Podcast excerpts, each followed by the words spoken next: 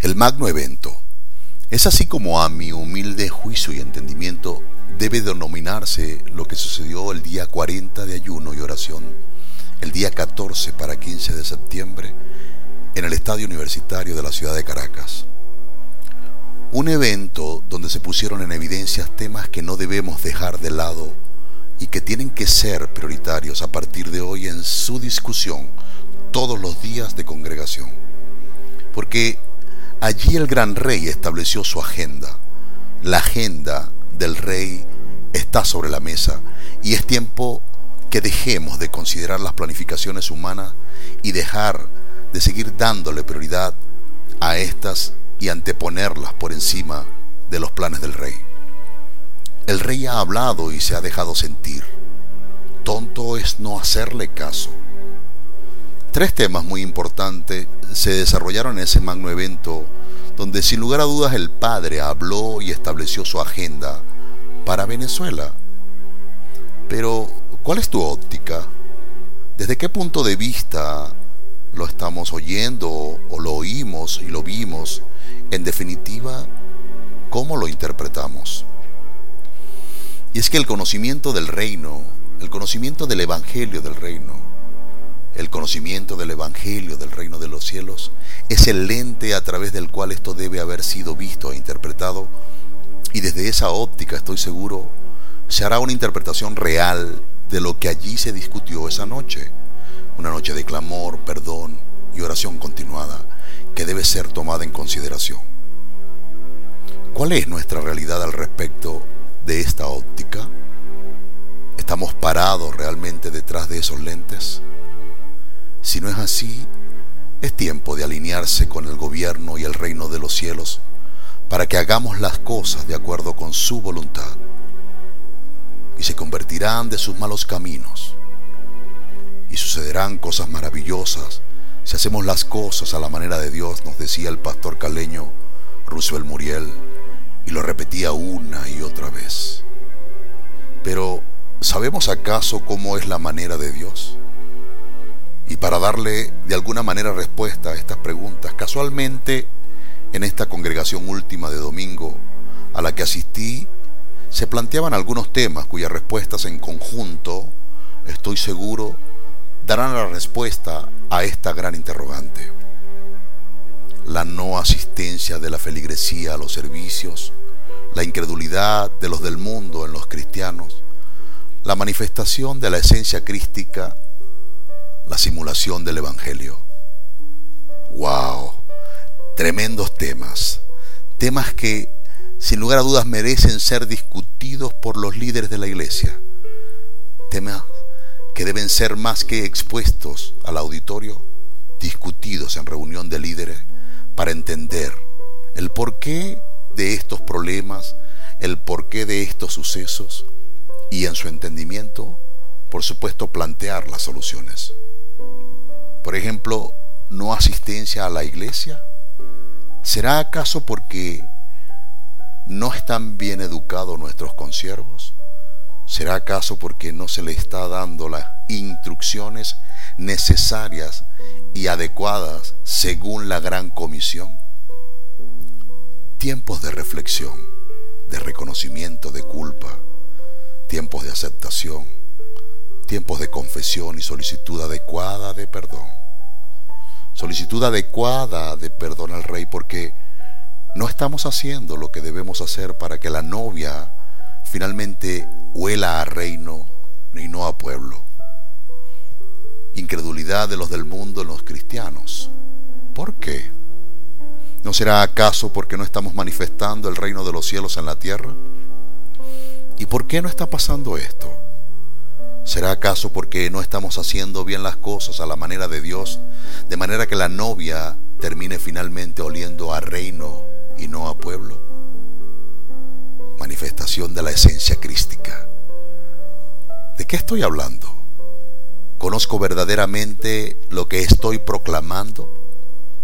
¿Podría yo verdaderamente enseñar cómo desarrollar la esencia crística y permitir que fluya no solamente en mí, sino también en otros?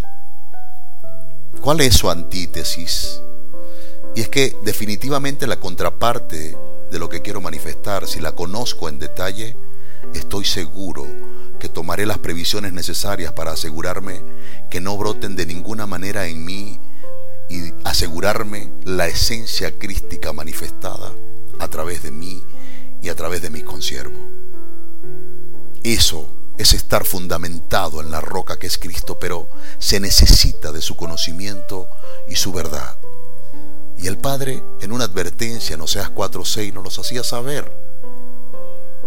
Mi pueblo perece por falta de conocimiento. Es tiempo de que tomemos en consideración esa advertencia. Evangelio simulado. Sí, en efecto, eso es lo que resulta cuando proclamamos el Evangelio, pero un Evangelio que no está fundamentado en el reino. ¿Sabes cuántas veces dijo Jesús que proclamáramos, que predicáramos el Evangelio del reino? Siete veces. Siete es más que suficiente. Siete es plenitud. Ahora, ¿sabes cuántas veces lo hacemos?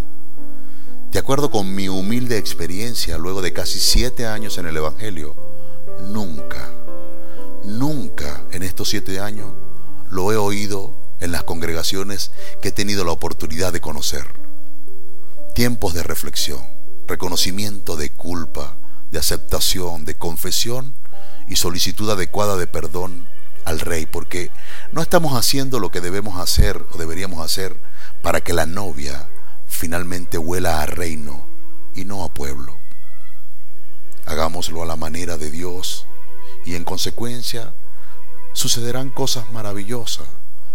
Sinceridad, transparencia y verdad, decía el pastor en su prédica, que debían haber en una vigilia de oración, pero ¿cuándo debemos vigilar según Jesús?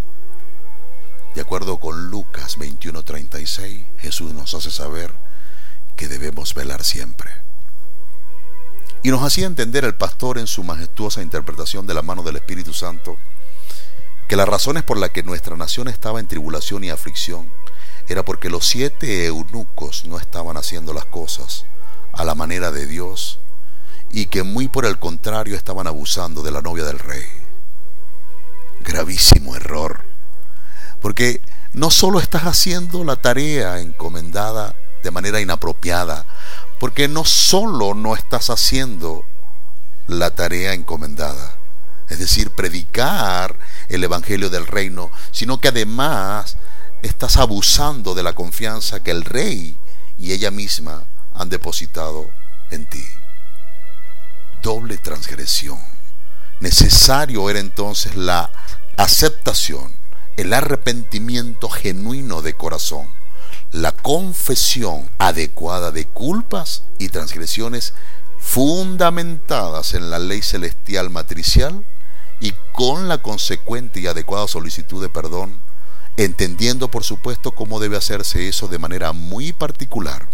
Solo el conocimiento de la misma, me refiero a la ley matricial, nos permite la acción adecuada y en consecuencia la actuación en amor y como tercer tema, entendiendo como primero la exhortación al perdón por el reconocimiento de la culpa, en segundo lugar el acto de arrepentimiento, confesión y solicitud de perdón apropiada, la magistral interpretación del apóstol Fernand Gómez, precedida por supuesto por las instrucciones del versado apóstol coreano respecto de la producción de frutos que deberíamos estar produciendo de manera acertada y a la manera del Padre.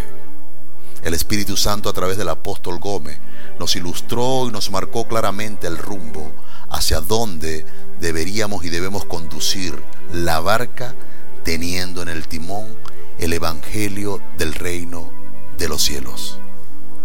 Es por esa vía, de acuerdo con lo allí proclamado de manera acertada, por donde debemos seguir para asegurarnos como verdaderos eunucos, cuidar de manera apropiada, educar, acicalar, edificar y dejar oliendo a reino a la novia para entregársela en todo su esplendor al gran rey. Esa es nuestra gran responsabilidad de acuerdo con la gran comisión. Enmarquémonos en ese rumbo, se lo suplico en el nombre poderoso de Jesús. Dios los bendiga a todos.